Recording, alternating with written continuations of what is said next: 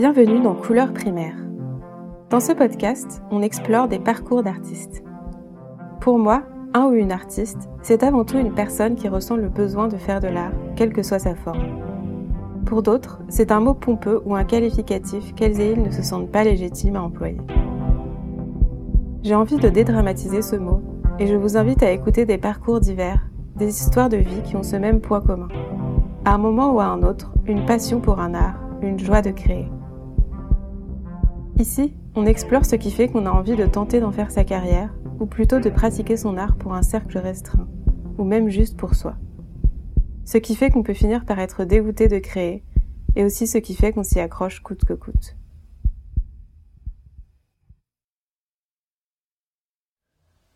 Pour ce 29e épisode, mon invité est Scotty. Connu sous le nom de STC019, il est dessinateur et auteur de bande dessinée. Son intérêt pour le dessin est une continuité de sa pratique d'enfant. Issu d'un milieu ouvrier, c'est au fil de ses rencontres qu'il a su où s'orienter, se dirigeant d'abord vers un bac STI art appliqué, puis vers l'école des beaux-arts d'Angoulême. D'abord intéressé par l'écriture de romans en parallèle de sa pratique du dessin, il a commencé à faire de la bande dessinée durant ses études. Nous avons parlé de ce qu'il aime particulièrement dans ce médium et de l'inspiration qu'il trouve d'abord à travers la création de ses personnages. Il m'a également raconté la manière dont a été reçue sa transidentité à l'école, notamment à travers son mémoire de fin d'études sur la BD trans. Scotty a une présence en tant qu'artiste sur les réseaux sociaux depuis plusieurs années. Nous avons donc discuté de son avis sur cette vitrine artistique, des bonheurs et des soucis qui peuvent en découler. Nous avons également parlé de sa passion récente pour le tricot, une pratique qu'il a commencé en autodidacte et qui lui plaît énormément. J'espère que cet épisode vous plaira. Bonne écoute! Alors, bienvenue Scotty dans le podcast. Euh, ma première question, c'est qu'est-ce qui t'a amené à t'intéresser à l'art? Euh, bah, J'ai toujours dessiné, donc ça n'a pas vraiment été une question pour moi. Genre, j'ai pas choisi un moment vraiment de faire de l'art. C'est vraiment très très naturel. Euh, quand j'étais gamin, j'ai passé mon temps à dessiner. Comme j'étais, enfin, je suis toujours enfant unique. De toute façon, j'ai pas, j'ai beaucoup de temps euh, pour moi, donc c'était soit la télé, soit le dessin mes parents me, mettaient dans un coin avec quelques stylos et puis puis j'étais parti quoi. À chaque fois que je revoyais des gens qui me connaissaient depuis que j'étais tout petit, ils étaient là. Tu dessines toujours? Oui, je dessine toujours. c'était vraiment le premier truc dont ils se rappelaient. Euh, c'était vraiment c'était c'était ça et euh, c'est cool hein. Ça veut dire que j'étais pas trop. C'est plutôt un bon souvenir d'avoir d'un gamin, j'ai envie de te dire. Ouais. Et euh, du coup, c'était quoi le rapport à l'art dans ta famille? Enfin, est-ce que tu as eu une éducation artistique ou est-ce que tes parents ils s'intéressaient à ça? Non, non, pas du tout, pas du tout. Alors là, moi actuellement, c'est vrai que je, je, fais artiste BD. Enfin, je me dis artiste BD, mais je fais autant de l'illustration que, plein de choses différentes autres que la BD. Et mais du coup, depuis gamin, la première vraiment rencontre artistique que j'ai pu avoir, c'est la BD. Euh, mais pas pour moi, c'est les BD que mon père avait dans la bibliothèque. Il avait quelques fluides glaciales qui traînaient. Et c'était genre, je, l'ai regardé quand personne n'était alentour parce que forcément, c'est pas un truc, un truc qu'on peut censé lire quand t'es gamin, tu vois. Il y a un strip dont je me rappelle, mais genre, je le regardais tout le temps. Je, je sais pas pourquoi j'étais fasciné. Je crois que c'était à cause des dessins. Et c'était euh, un fluide glacial spécial Noël. Et le, le strip, c'était euh, un gamin qui, qui écrivait la lettre au, Père Noël. Euh, je voudrais un, un, petit frère ou une petite sœur, s'il te plaît, euh, Papa Noël. Et en fait, le Père Noël, ben, il, il vient à la maison et il se tape sa mère, quoi. Ah, putain. Et c'est ça tout le strip, mais j'étais fascinée. Et du coup, voilà, c'était euh, le premier. Mais sinon, après, non, en tant que vraiment euh, éducation artistique dans, dans le milieu familial, pas vraiment, en fait, parce que euh, je viens d'un milieu très, très modeste. Enfin, L'appartement dans lequel je vis maintenant, c'est celui dans lequel je vis depuis que j'ai deux ans. Donc voilà. Ouais. Euh, après, voilà, mes parents, ils, c'est pas qu'ils étaient pas intéressés, mais quand tu sais pas vraiment, genre, tu vois, tu vas pas aller au théâtre si t'as jamais été au théâtre ta vie ou quoi, on faisait du maximum, c'était cinéma, je dirais. Mmh. Euh, mais voilà. Ok. D'accord. Et euh, du coup, euh, est-ce que quand tu as été au lycée et tout ça, tu t'es dit, euh, je veux en faire mon métier euh, dès l'adolescence, quoi? Bah, je te dis, comme je me suis jamais vraiment posé la question, genre, tu sais, quand, quand tu arrives au brevet, au collège, ils sont là, qu'est-ce que tu veux faire au lycée? Bon, j'étais, ah bon, je cherchais un truc en lien avec l'art. Ah, donc, il y avait ce, ce gars dans ma classe euh, qui, qui dessinait aussi. On était un peu comme les deux, deux têtes qui dessinaient. Il y avait soit moi, soit lui. Et euh, il était là, bah, moi, je vais essayer STR appliqué euh, au lycée. Ouais. Moi, j'étais, ah bon, bah, je vais essayer aussi alors. J'ai été pris, il n'a pas été pris, blablabla. Bon, c'est la vie. Là. C'est le jeu. ouais. Ah, mais du coup, voilà, j'ai continué euh, STR appliqué. Pourtant, c'est c'est pas très très artistique en soi. C'était c'est très très condensé. C'est euh, la moitié de ton cursus, c'est de l'art, mais c'est principalement de la, de la recherche, euh, beaucoup de design, etc. Pas tellement de création en soi, mais c'était très très intense. En comparaison de seul autre vraiment euh, un bac artistique, c'est euh, art plastique, je crois, et euh, c'est euh, je crois 8 heures par semaine. Donc en comparaison, c'est pas grand chose. Donc c'est vrai que c'était très très intense. Euh, et après, du coup, le, le lycée, ben, j'ai encore un peu suivi le flow. C'est quelqu'un, une des terminales, qui m'a dit, eh, je suis sûr que ça, serait trop bien pour toi les beaux arts et tout. Ah ah bon, ce qui paraît, ça a une mauvaise réputation et tout. Mais en même temps, je me voyais pas dans le design du tout. Enfin, Mm. maintenant, je connais des potes qui travaillent dans la conception de, de voitures, etc. Je- Moi, je ne me pas Ouais. du tout là-dedans parce que je suis vraiment dans la création pure. Donc, euh, je suis content d'avoir écouté euh, cette terminale et euh, d'être allé en- aux beaux arts. Ouais, ouais. Et euh, donc, du coup, t'es rentré à quel Beaux-Arts? À Beaux-Arts d'Angoulême. Euh, alors, ce qui est drôle, parce que du coup, voilà, le Beaux-Arts BD. Donc, euh, on pourrait dire, ah, mais t'as choisi à cause de la spécialisation BD. Ah, hum, non. non, non. Et encore malheureusement, enfin, pas malheureusement, mais dû aux circonstances financières, j'ai pas trop les moyens d'aller euh, partout dans la France. Mm. Donc, j'ai testé que deux Beaux-Arts, en fait, pour les entrées, ce qui était un peu d'ailleurs dangereux, parce que j'aurais pu du coup n'avoir aucun. Euh, j'avais testé Nantes, parce que c'est c'est une ville que j'avais beaucoup aimée en visitant quelqu'un d'autre, et Angoulême, du coup. Euh, petite anecdote d'ailleurs très très drôle sur les beaux-arts, enfin drôle à moitié beaux-arts Angoulême, c'est qu'en fait il y a deux beaux-arts, il y a Angoulême et Poitiers, mais c'est le même, mais il y a deux sites différents. Et en gros celui de Poitiers est plus centré euh, vidéo. Ok.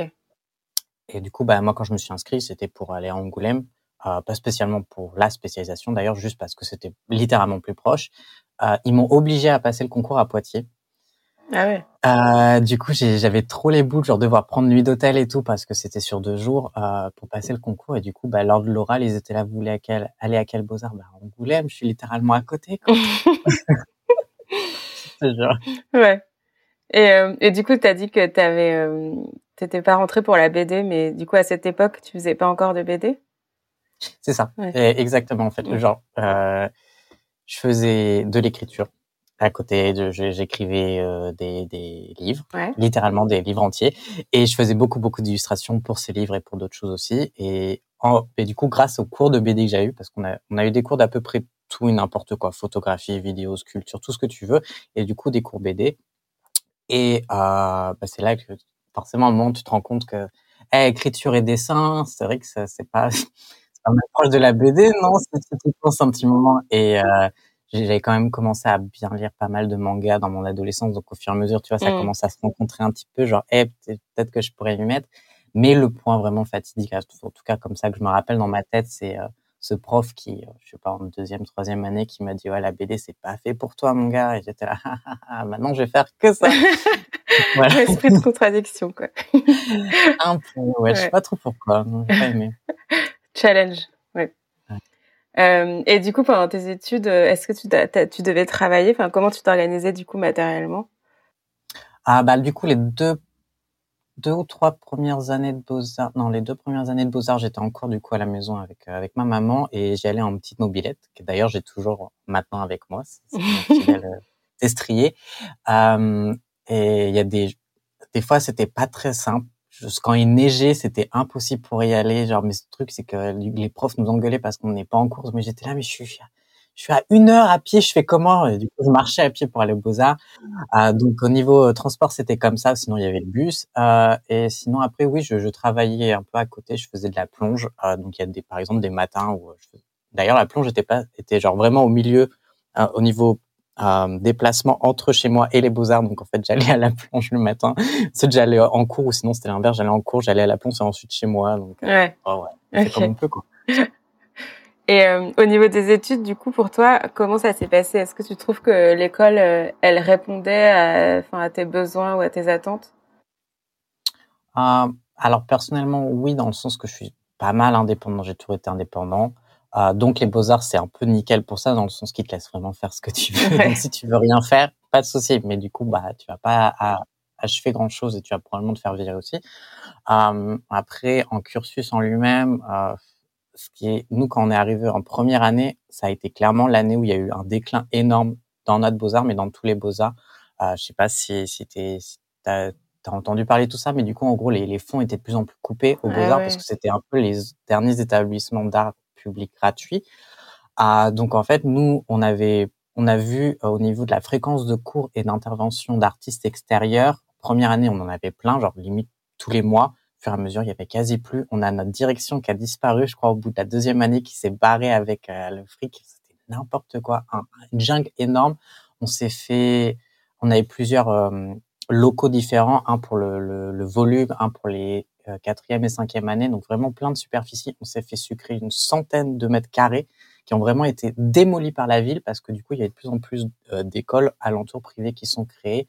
La Human Academy, une école de manga d'ailleurs, une autre école d'animation en plus de l'MK. Enfin, du coup, tu, sais, tu sentais vraiment que c'était euh, raboté pour pouvoir créer autre chose qui rapportait littéralement à la mairie. On s'est déjà pris la tête littéralement avec le maire à un moment qui, qui nous a dit je vais vous fermer si je veux parce qu'il nous disait vous, vous ne rapportez rien quoi. On était on était ahuris quoi. Ça a été très très bizarre et ça a été vraiment quand on est arrivé en première année qu'on a vu un déclin euh, oufissime. C'est en cinq ans, c'est voir euh, tout se renverser sur la tête en fait. C'était ah très étrange. Ouais. Chaud. Mmh. Et je me demandais du coup, euh, au niveau de la transidentité, si tu avais fait une transition pendant que tu étais à l'école ou c'était avant? Et si c'était pendant que tu es à l'école, comment ça s'est passé pour toi? Du point de vue des profs et des élèves, par exemple. Ben, comme à peu près tout dans ma vie, c'est pas que je me pose pas de questions, mais je laisse les choses se faire vraiment naturellement. Donc, comme tout se fait très doucement, tu sais, vraiment comme, comme l'eau qui s'écoule et qui fait des, des, des trous après dans la pierre et tout. Moi, c'est pareil. Le fait que je sois trans, c'est venu tellement naturellement. Je me suis pas posé de questions. Je me suis pas dit aujourd'hui je fais ma transition, aujourd'hui je change de prénom. Enfin, j'ai, ça a suivi le flow. Euh, vraiment, c'est intervenu d'abord dans mon travail euh, parce que je pense clairement c'est ce qui me permet de un peu de réfléchir à tout dans la vie, genre les, les, moments difficiles dans ma vie, les questions que je me pose, ça intervient dans mon dans mon boulot et du coup euh, quand j'ai du coup j'ai fait les beaux arts et après j'ai fait le master. C'est dans le mmh. même établissement, mais voilà, euh, c'est deux trucs différents. Et en gros, ce master-là, au lieu d'avoir un mémoire à faire sur deux ans, t'as un mémoire par an. C'était intense. Euh, et du coup, la deuxième année, j'ai fait un, master, un mémoire sur le, la, la bande dessinée trans. Donc, en gros, j'utilisais ce terme-là pour parler des, des, auteurs trans qui faisaient de la bande dessinée sur le sujet de, des transidentités, euh, juste d'individus transgenres, tout ça. Et je pourrais pas vraiment dire si j'avais fait déjà mon coming out trans à ce moment-là ou pas. Euh, enfin, clairement, c'était, ça commençait à intervenir, mais euh, je, je, je, je, sais pas. Je, en tout cas, au niveau de la direction des, enfin des profs, tout ça, il y avait de toute façon un, tellement un dédain général pour la plupart des mémoires que de toute façon, on ne me prenait pas la tête parce qu'ils savaient même pas que j'existais. J'étais mmh. pas dans les chouchous qu'ils qu'ils dorlotaient. Euh, après, du coup, euh, directeur de mémoire, il en fallait un par Angoulême et un de Poitiers. Ouais. Et à Poitiers, j'étais dirigée, euh, j'ai réussi toujours à trouver les doctorantes, euh, des, des, femmes qui travaillaient sur leur doctorat en même temps, parce que elles, du coup, c'était les seules qui lisaient réellement mon travail, qui, qui vraiment m'aidaient. Donc, c'était grâce à elles, au final, que j'ai pu porter ces mémoires à, à, à, bout et les soutenir et à faire quelque chose dont je suis à peu près contente, tu vois, de, de ce que je faisais. Euh, notamment, bah, en première année, euh, Elsa Caboche, je, je, tiens à dire par prénom parce que maintenant, c'est mon amie et sans elle, j'aurais pas fait la moitié des boulots que j'ai fait dans ma vie. Euh, et et du coup, grâce à, à, à ces personnes-là, j'ai eu un échange très très important dans mon travail et mon identité, probablement du coup qui m'a permis aussi d'amorcer mon propre travail euh, trans euh, personnel dans ma. Mais comme ça reste tu vois quelque chose d'intime, je peux pas tellement séparer l'art de de mmh. l'identité. C'est c'est très il y a pas vraiment tu peux tu peux pas dire je suis ça ou ça c'est trop ouais. c'est trop difficile de, de délier ça c'est vraiment deux matières qui sont conjointes qui ont créé une nouvelle matière tu vois mmh. Et sinon, donc euh, voilà, euh, pas de souci au niveau de celles qui ont réellement lu mon travail et ceux qui n'ont pas du tout lu mon travail, bah pas tellement de problème parce qu'ils comprenaient pas. Lors de ma soutenance, euh, tu vois, la, la soutenance d'un mémoire, tu tu t'en parles pendant, ça peut aller de 30 minutes à une heure.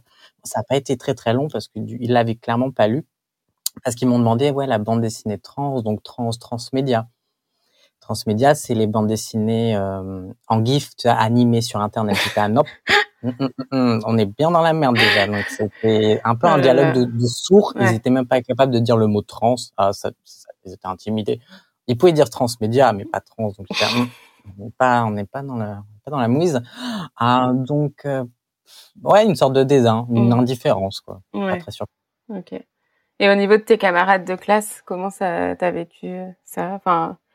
Oh là là, c'était tellement diversifié. Alors déjà, les beaux-arts en eux-mêmes sont très diversifiés, mais le master encore plus parce que euh, il me semble, à l'époque en tout cas, c'était le seul master BD de France. Euh, donc il y avait vraiment des gens qui venaient de partout du monde, même pas juste de France, du, monde entier. Donc en fait, mais chaque personne, tu avais l'impression que c'était un archétype de personnes différentes. Tu vois, genre mmh. t'es même pas deux pareils. C'est donc euh, t'as pas le temps de t'arrêter sur euh, le, chaque, ce, que, ce, ce qui fait que chaque personne est unique. En fait, on était tous tellement différents des personnages. Littéralement, je on pourrait créer une, un show quoi il y avait l'américaine non mais vraiment des, des stéréotypes comme ça tu sais la marocaine société par nationalité par justement identité de genre et sexualité tout ce que tu voulais il y avait une meuf qui chantait de l'opéra en plein cours enfin, ok Qu'est-ce que tu veux dire à propos de là Donc personne m'a dit, hey, toi, t'es, un sale trans. Ils en avaient rien à foutre, ils en avaient rien à foutre. Et je comprends, moi non plus, j'en avais rien à foutre de leur vie. Tellement différent. Et tous en train surtout de galérer à finir en mémoire parce qu'on devait courir après nos profs, donc t'as pas le temps. Mm. je comprends. J'adore.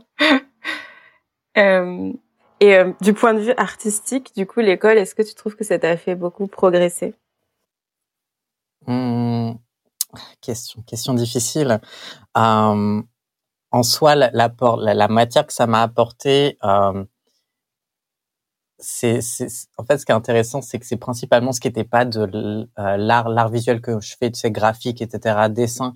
C'est pas là j'ai pas vraiment eu d'apport significatif.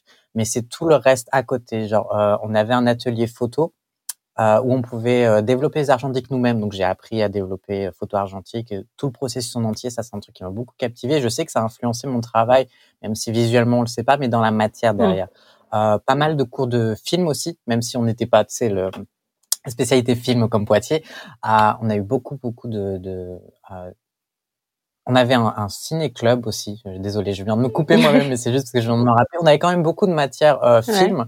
Donc, je sais que moi, c'est par exemple, dans mon travail, c'est une des plus grosses influences. Euh, quand on me demande, mais bah, tu sais, genre, euh, quels sont tes artistes préférés, qui c'est qui ont influencé le plus ton travail euh, La plupart, en fait, c'est des films, et même pas spécialement pour l'esthétique. C'est que, je, bah, du coup, depuis gamin, je regarde aussi beaucoup à télé. Soit je dessinais, soit je soit je regardais la télé et du coup en fait clairement la, la moitié de mes références c'est des références cinématographiques donc euh, ça ça m'a beaucoup apporté dans ce dans l'à côté en mmh. fait. Euh, pas dans ce qui n'était limite ce qui me manquait en fait l'angle mort que j'ai pu avoir au niveau artistique.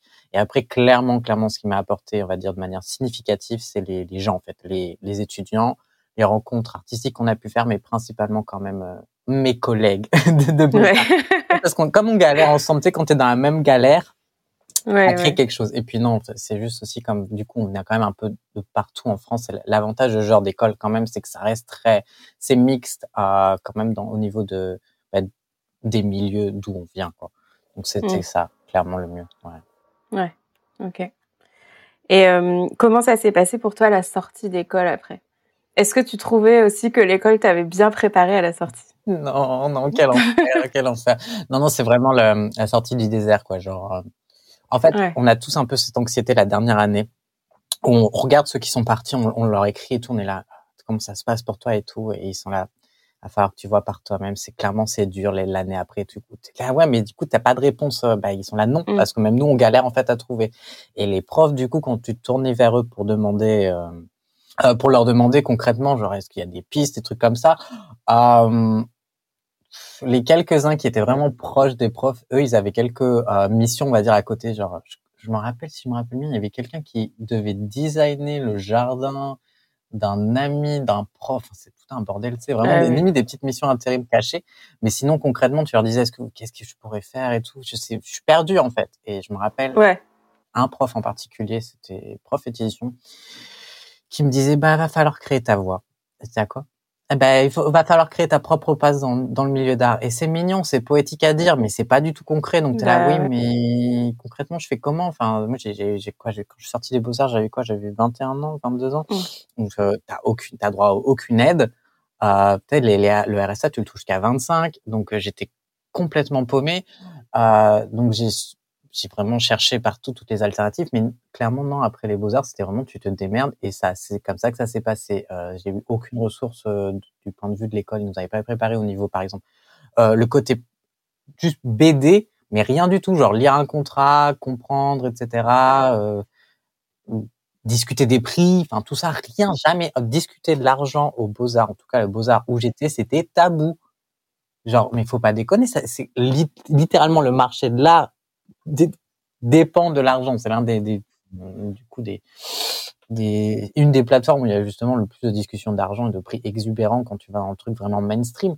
Mais quand, quand tu es vraiment toi-même, tu galères, tu démarres, non, faut pas en parler. C'est quoi ce, ce délire quoi mmh, mmh. Donc ouais, non, non, c'était très. Euh, ouais, c'est fou comme l'argent est tabou dans. Le... Enfin, tu vois, je crois que j'ai pas interviewé une personne qui m'a dit ça, qui m'a dit ah on a parlé de. non mais clairement, ça c'est pas vu comme un boulot comme un autre. Donc en fait, le truc c'est que tu te retrouves dans des situations où euh, tu as des clients qui vont te faire le, qui vont te faire la tête pour des prix parce que pour eux c'est censé être une passion, mais t'es là mais non c'est un job comme un autre. Sont là mais non justement, bah si si si, faut que t'arrêtes de, de mettre ça sur un piédestal parce que du coup toi ça donne une excuse pour euh, rechigner sur les prix. Euh, et moi, je me retrouve à galérer d'autant plus, à, à, à, travailler deux fois plus pour être payé. Donc non, non, c'est en fait, c'est ça, c'est que les gens se mettent pas dans la tête, c'est un boulot comme un autre, quoi. Mais voilà, c'est, établi, quoi. C'est ça que je veux dire. C'est ce, ce, petit délire autour, autour des, des milieux d'art, surtout les créatifs, euh, où tu galères pour te faire payer parce que t'es pas censé vouloir te faire payer. Euh, en gros, les gens veulent de l'art, mais pas payer pour, quoi. Et c'est ridicule. Mais c'est aussi pour ça que ça a créé beaucoup de situations euh, de, précarité extrême pour les, artistes, les artistes auteurs notamment. Euh, c'est hallucinant le nombre euh, d'éditeurs français qui sont là. Ouais, ouais, on veut bien t'éditer gratuitement. Ah non, je peux pas vivre de gratuité, donc un délire sans nom. Ouais. Et ça, c'est un truc que tu as vécu du coup avec des éditeurs français quoi, qui voulaient te faire bosser gratuitement. Yep. Bah, clairement, euh, c'est aussi une des raisons pour lesquelles je travaille beaucoup à l'étranger. Euh, les Américains, euh, ils ont leurs défauts, mais par contre, au moins, ils payent leur hauteur, quoi. Donc, mmh. euh, ça, déjà, tu craches pas dessus, quoi. Euh, j'ai ma première euh, édition où j'ai été édité, ça a été par un petit éditeur indépendant, Radios Paper. J'étais encore au Beaux-Arts, c'était ma première BD, c'était hallucinant pour moi. Et c'est vrai que voilà, mon premier contrat n'était pas payé. Bon, mmh te dire, j'ai pris le parti pris aussi au fur et à mesure. Après, l'argent est venu. Mais c'est très, très courant, en fait. Tu vas avoir des appels, euh, des appels à projets sur Internet. Vous être là, ouais, on, on fait souvent, d'ailleurs, c'est les anthologies. C'est, euh, viens participer, proposer ta BD, ton illustration pour ce bouquin-là. Tu, on va faire à je sais pas combien d'exemplaires, 500 000 exemplaires. Des fois, tu as le droit à ton propre exemplaire, mais t'es jamais payé, quoi. Mmh. Et souvent, c'est en plus par des grosses éditions. Donc c'est pas genre bon, voilà, c'est notre première édition, on galère un petit peu, etc. Non, non, c'est des trucs qui est établis depuis des années. Ils font ça depuis des années. Mais c'est pas comme s'ils donnaient le bouquin. Ah, Ils le vendent. Il y a un profit qui est fait. Mais voilà. Et c'est totalement naturel et c'est d'ailleurs mal vu de remettre ça en question. Donc, du coup, après, enfin, faut pas s'étonner de, de, tous ces débats autour justement de bah, des paix d'artistes et, de bah, la pauvreté qui en vient, quoi. C'est ridicule. Bah ouais, c'est clair. Mmh. Et du coup, pour parler un peu de ta pratique, euh, j'ai vu que tu dessinais euh, notamment au crayon de couleur sur papier, mais aussi euh, à la tablette graphique. Et du coup, je me demandais, enfin, ou à l'ordi. Enfin, je sais pas. En fait, moi, je dessine pas sur l'ordi, du coup, je sais pas trop comment ça marche. mais, en tout cas, tu fais des dessins sur ordinateur. Et, et du coup, je me, je me demandais ce que t'apportait chacun de ces moyens d'expression, en fait. Ces façons de dessiner, quoi. Ah, bah, donc, comme tu disais, je, je travaille sur ordinateur, sur ma mmh tablette graphique, euh, et sur, euh, crayon de couleur, mais après, en vrai, toute pratique. Euh, genre, je fais aussi aquarelle, pas la gouache ni l'acrylique, parce que je suis très, très nul dans ce genre de, de pratique. Euh, chacun, en fait, euh, me permet d'avoir un style un peu différent. Ce que, ce que j'aime bien dans mon propre style, en tout cas, ce que j'ai toujours un peu forcé à créer, c'est avoir la possibilité de d'avoir plusieurs styles. Un seul style, je suis Tel, enfin, techniquement, si je serais capable, mais je m'ennuie beaucoup en fait. Faire toujours la même chose mmh. m'ennuie excessivement. Euh, donc c'est vrai que j'ai depuis le début, depuis les beaux arts même. Bon, on va pas dire avant parce qu'avant j'avais pas vraiment, j'avais pas, on va dire, euh, encore d'idée de faire une carrière, encore tout ça. Même si je me posais pas la question, j'étais pas encore dans ce, dans cette conscience-là. Mais une fois que j'ai décidé vraiment, bon, c'est ça que je veux faire, etc. Euh, la possibilité de faire plusieurs styles, c'est quelque chose qui euh, clairement, c'est une de mes, mes valeurs premières. Euh, du coup, avec le crayon de couleur, ce qui est intéressant, c'est que je passais des, des maintenant, je, suis sur des semaines, limite des mois en fait, sur mes illustrations crayon de couleur me prennent excessivement de temps parce que c'est genre une couche de couleur par une couche de couleur par une couche de couleur. Et sur ordi, c'est pareil, c'est des couches de couleur, sauf que c'est vachement plus rapide. Donc mm. en fait, ce qui va être intéressant, ça va être pour des idées plus rapides. Euh, par exemple, je suis à genre, ok, j'ai une idée de strip, j'ai une idée à communiquer, j'ai un, un, message à communiquer, allez, ordinateur. Alors que crayon de couleur, du coup, c'est comme j'y passe vraiment très longtemps, c'est vraiment une. Des fois, ça peut être très, euh, comment on dit, euh, méditatif. Mm. C'est vraiment, je suis sur ce dessin, je, tu sais, je vois le crayon qui, vraiment, je, je, suis la, la, la, pointe de mon stylo, je me pose pas de questions, c'est direct. Quand tu es sur ordinateur, le, c'est pas un problème, mais tu es directement connecté à Internet, c'est plus facile d'être distrait. Ouais.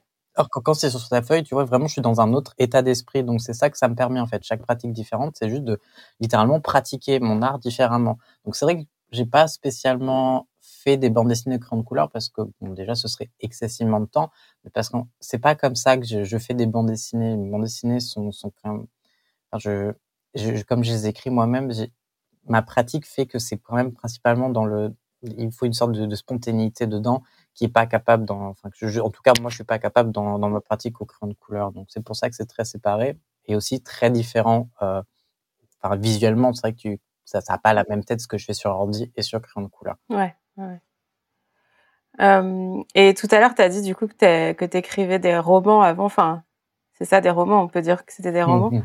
et, et du coup, je me demandais, euh, pour toi, qu'est-ce que c'est la différence entre écrire un roman et écrire une, un roman graphique, justement? Qu'est-ce que ça t'apporte euh, de, de, de, faire du roman graphique par rapport à l'écriture? Bah, C'est intéressant parce que du coup, j'ai réellement fait ça de faire. Alors, j'ai écrit deux romans, on va dire que j'ai vraiment jusqu'au bout publié. Après, j'ai eu d'autres tentatives où ça n'a pas fonctionné, etc. Et le, le premier roman que j'ai fait, bon, c'est c'est acheté à la poubelle, hein, c'était horrible. mais c'était fait et c'était intéressant juste dans la pratique, en fait, mm. pas dans le contenu, mais dans la pratique. Euh, c'était, je sais plus combien de pages, 200, 100 ou 200 pages. Et euh, je m'étais donné comme optique de faire deux illustrations par chapitre, donc je m'étais retrouvé avec quoi, une centaine d'illustrations. Euh, et du coup, tu te dirais, bah oui, c'est, ça peut être du coup très similaire à un roman graphique, parce que par exemple, il y en a qui sont écrits par quelqu'un et il y a des illustrations clés dedans ou quoi. en fait, un roman graphique, ça veut dire beaucoup de choses différentes. Des fois, c'est plus euh, du marketing qu'autre chose. Enfin, c'est, c'est déjà très flou en soi en tant que terme. Ouais. Moi, perso, ce que je peux dire que c'est totalement différent, c'est que euh, mes bandes dessinées, elles partent de mes personnages. Donc, euh, quand j'écrivais juste des romans, euh, j'ai beau me visualiser comment ils sont, etc. Ça, ça allait plutôt. Je laissais un peu les choses se faire. Euh, mm. j'ai l'impression que je dis ça tout le temps, mais je laissais les choses se faire tranquillement, naturellement, en fait. C'était le, le flot de l'écriture, tu vois, genre les mots, tu les laisses faire un peu ce qu'ils font. Et dans ma BD, c'est un peu ce que je laisse faire aussi. Enfin, BD maintenant visuel, c'est ce que ce que je laisse faire, c'est le, les le personnage, mais comme du coup c'est le, le, le, design du personnage qui commence, je commence toujours par ça en fait. Maintenant, je commence pas par l'histoire. Je design un personnage, je lui donne forme, et en fait, c'est venant de cette forme-là que l'histoire ensuite va venir. Donc, techniquement, tu pourrais dire que c'est pas tellement différent comme pratique. Enfin, oui, mais du coup, c'est vrai que comme c'est très très visuel, je pourrais pas me voir écrire un long texte et ensuite donner, trouver une tête au personnage. Il y aurait une sorte de dissonance qui ferait que genre c'est illustrer le texte que j'ai écrit, ça fait pas sens en fait. Ouais, ouais, ouais, je vois. Donc pour moi, c'est là que réside la différence entre mmh. Ok.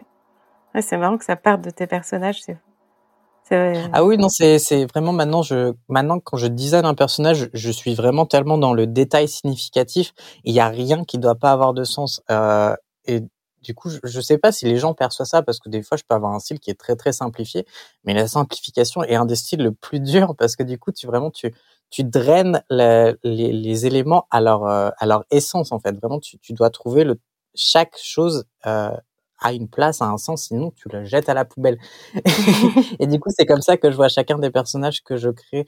Euh, chaque chose a, un sens significatif dans son histoire en elle-même, même si des fois je suis pas au courant direct. Hein, mm. parce que quand je crée le personnage, je suis pas, je sais pas déjà toute l'histoire, mais je sais que voilà, je pourrais me reposer sur ce personnage plus tard dans l'histoire pour me dire, je sais que tout vient de lui de, tu, peux imaginer ça comme un arbre avec les racines, tu vois, là, tu, tu suis les racines au fur et à mesure.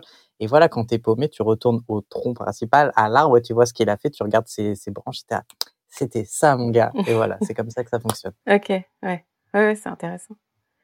Euh, J'ai vu aussi que tu fais du tricot. Et du coup, je me demandais quand est-ce que tu avais commencé à tricoter et euh, Qu'est-ce qui te plaît là-dedans? Tricot, ça va faire maintenant deux ans.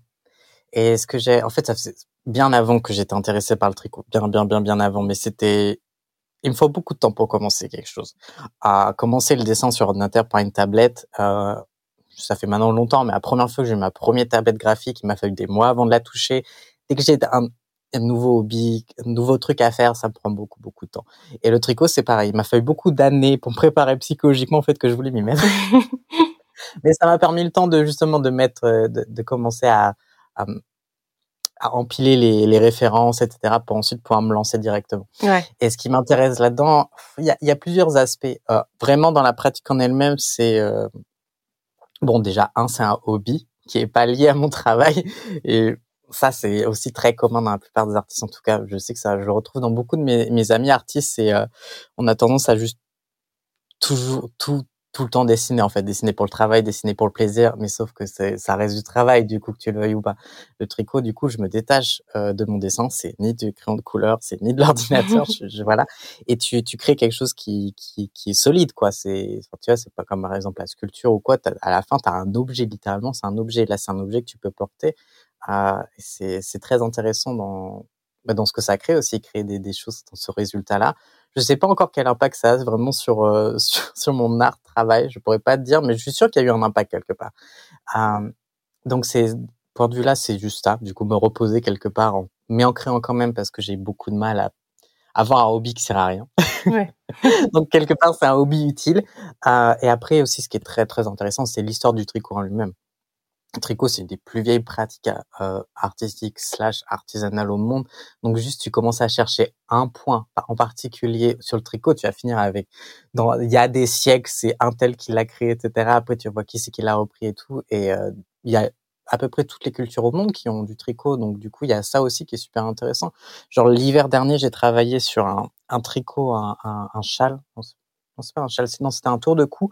Euh, et dedans il y avait deux styles de tricot différents, un euh, nordique, euh, ça s'appelle le Fair Isles. En fait c'est euh, c'est à plusieurs couleurs, mais c'est la manière dont c'est dont c'est tricoté. C'est ça a un sens particulier, c'est un nom particulier, mais dans une autre culture ou un autre nom parce qu'il est fait différemment. Et du tricot japonais qui est une sorte de tricot un peu un peu dentelle. Ouais. Et rien, dans un seul tour de cou, tu as deux pratiques différentes, donc deux histoires différentes du tricot. Genre, waouh, c'est oufissime. Et il y a aussi une très grosse communauté de, bah, de, de, personnes qui font du tricot euh, juste autour de moi euh, et sur Internet aussi. Et c'est très facile d'avoir un échange autour de ces pratiques. Genre, hey, je sais pas comment faire. Tu contactes quelqu'un même que tu connais pas, et tu fais, je, galère, tu peux m'aider directement, il t'aide ou quoi. Ça, c'est c'est quelque chose qui est pas aussi naturel dans le, le la créa euh, artistique, euh, enfin, graphique dans lequel je suis. Euh, donc ça, c'est rafraîchissant aussi quelque part quand même d'avoir ce sens de communauté directe. Euh, en fait est ultra riche et ultra dynamique euh, malgré ce que l'image qu'on pourrait avoir, c'est du tricot de petite vieille où tu es, dans ton lit, genre ouh, dans ton coin et tout. Non, non, en fait, c'est très très chargé, très très vivant. Ça, ça fourmille d'idées, c'est génial. Ah ouais, c'est cool. Donc c'est très stimulant en fait. Je pense que c'est pour ça aussi que j'aime le tricot, c'est aussi parce que j'aime apprendre mm. de base. Enfin, je, suis, je suis un nerd, hein, j'ai toujours été un nerd dans mes classes. Fallait que j'ai toujours des bonnes, des bonnes notes et quelque part le tricot, ça doit euh, soulager cette envie, ce désir de réussir. Euh, mais non, c'est que j'aime beaucoup apprendre. Donc c'est vrai que l'avantage du tricot, c'est illimité en choses que tu peux apprendre. Tu, à aucun moment, tu peux dire, je sais tout sur le tricot, c'est mort. C'est ouais. pas possible. Donc c'est parfait. Quand je m'ennuie, je cherche une technique et c'est bon. J'adore. Euh, et ensuite, j'avais la question à 10 000 euros. Est-ce que tu vis de ton art? um, um, um, ah, comment dire? Non, mais après techniquement oui parce que je suis dans mon appart. Bon, ben euh, malheureusement, avant je vivais avec ma, ma maman, je l'ai perdu l'année dernière, donc euh, voilà. Mais j'ai réussi à garder la maison, donc euh, techniquement oui. Mais après, tu vois, j'ai ressources à la CAF, je touche le RSA, l'aide au logement. J'ai non, non, genre, je vis pas que mon art. Clairement, non, c'est pas, c'est pas possible. Euh, après, ça, ça va de mieux en mieux dans le sens que, bah, ma, j'ai, j'ai une communauté quand même, ça fait maintenant des années, des années que, que je les ai.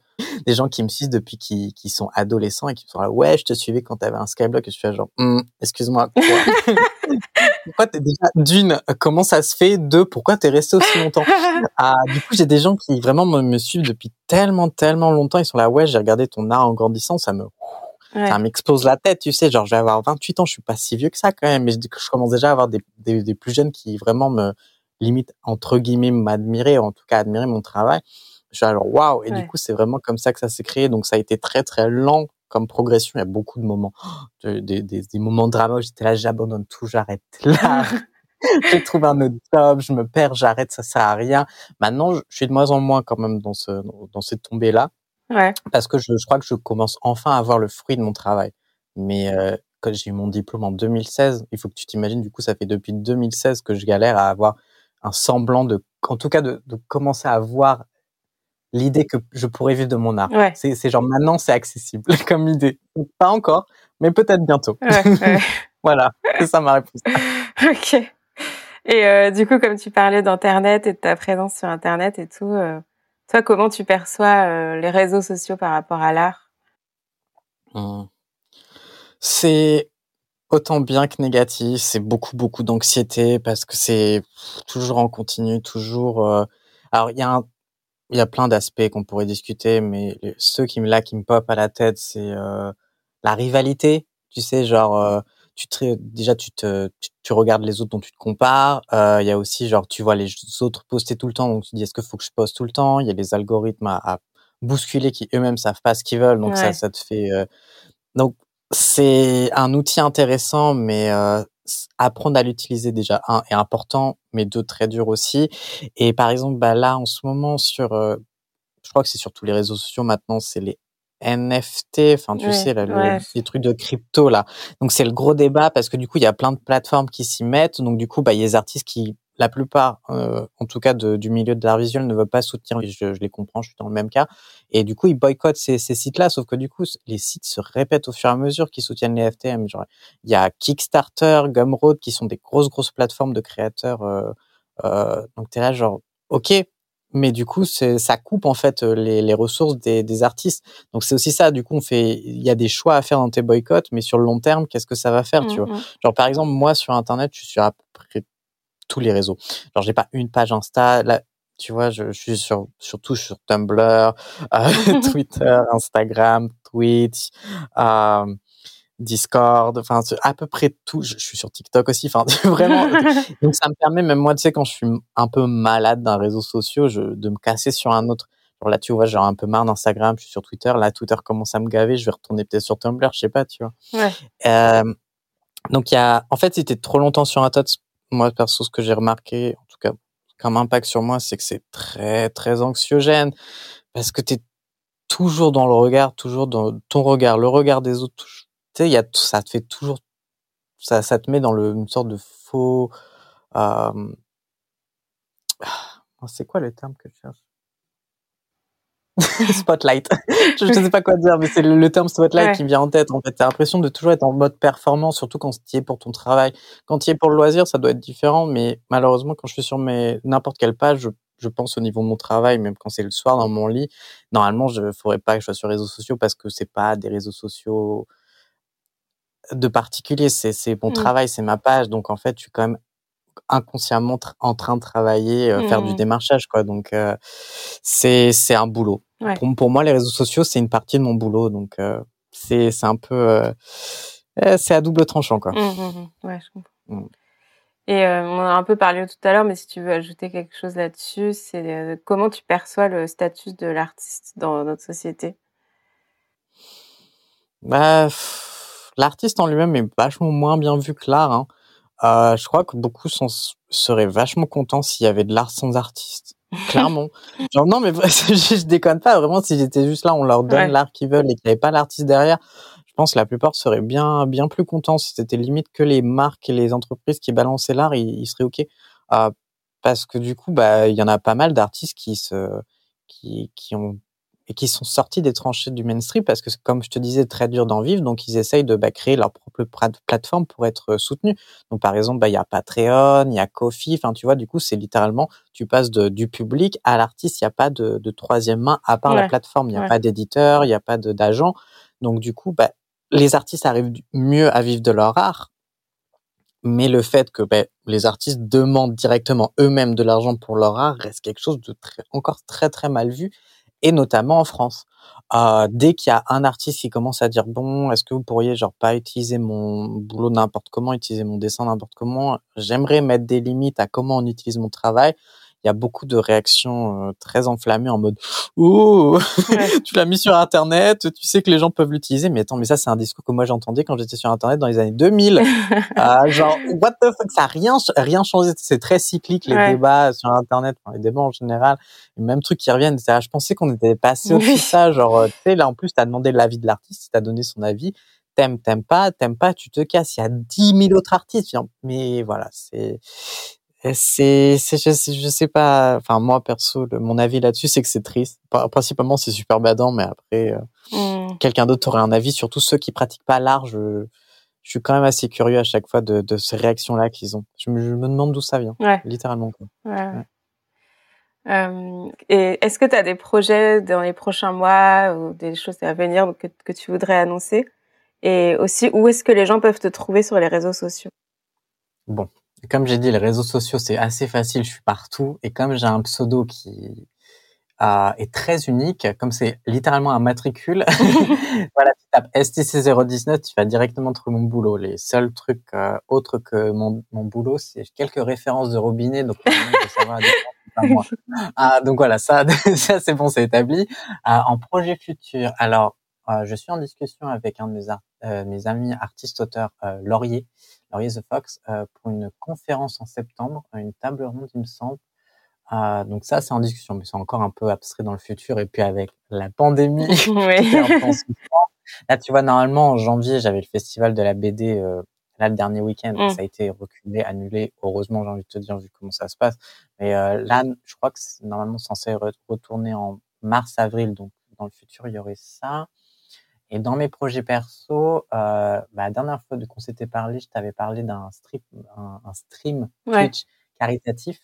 Euh, c'est toujours dans, dans mes idées que j'ai, mais euh, un peu moins, un peu moins dessiné qu'avant dans, dans le futur parce que bah, maintenant que tout a été un peu repoussé avec le festival, le festival me prend tellement de temps à organiser, c'est que quatre jours, mmh. mais euh, l'organisation avant et après c'est c'est un déluge quand même. C'est vraiment le gros événement de mon année, donc euh, c'est un peu chamboulé mes plans. Mais au niveau créatif, euh, ben, euh, là, je suis en train de, de réfléchir à.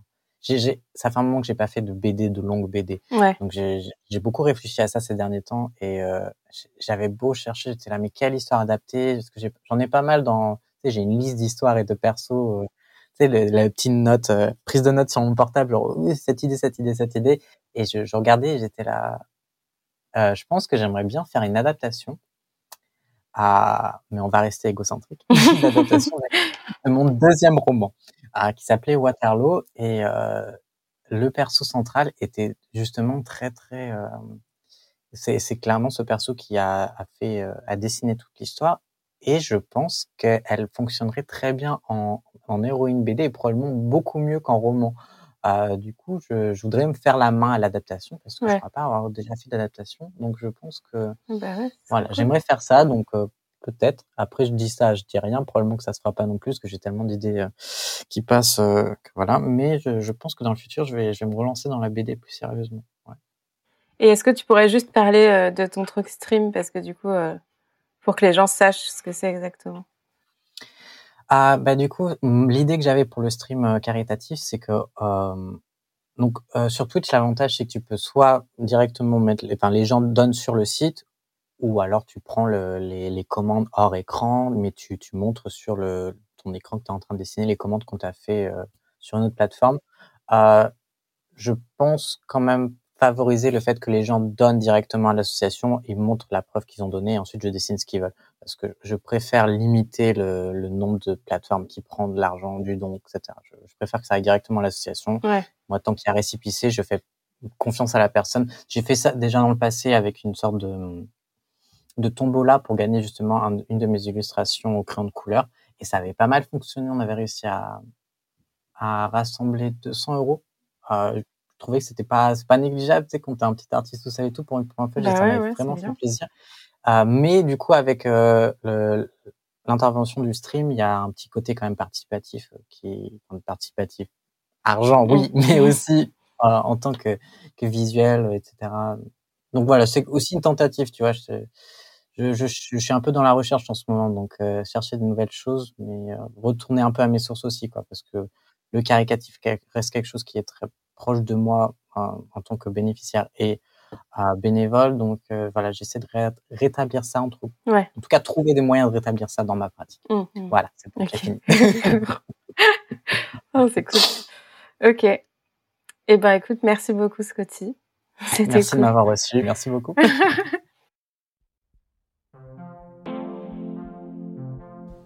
Et voilà, c'est la fin du podcast. Merci beaucoup à Scotty d'avoir partagé son parcours avec nous. Mille merci à Podium Club pour la musique du générique. Vous pouvez retrouver Scotty sur les réseaux sociaux sous le pseudo STC019 et sur son site internet stc019.artstation.com. Si vous avez apprécié ce podcast, n'hésitez pas à en parler autour de vous, à le partager et à lui mettre une pluie d'étoiles. Cela aide beaucoup à le faire connaître et votre soutien est précieux. Vous pouvez écouter tous les épisodes sur SoundCloud, Deezer, Spotify, Apple Podcast et Podcast Addict et suivre nos actualités sur Instagram et Facebook. À bientôt!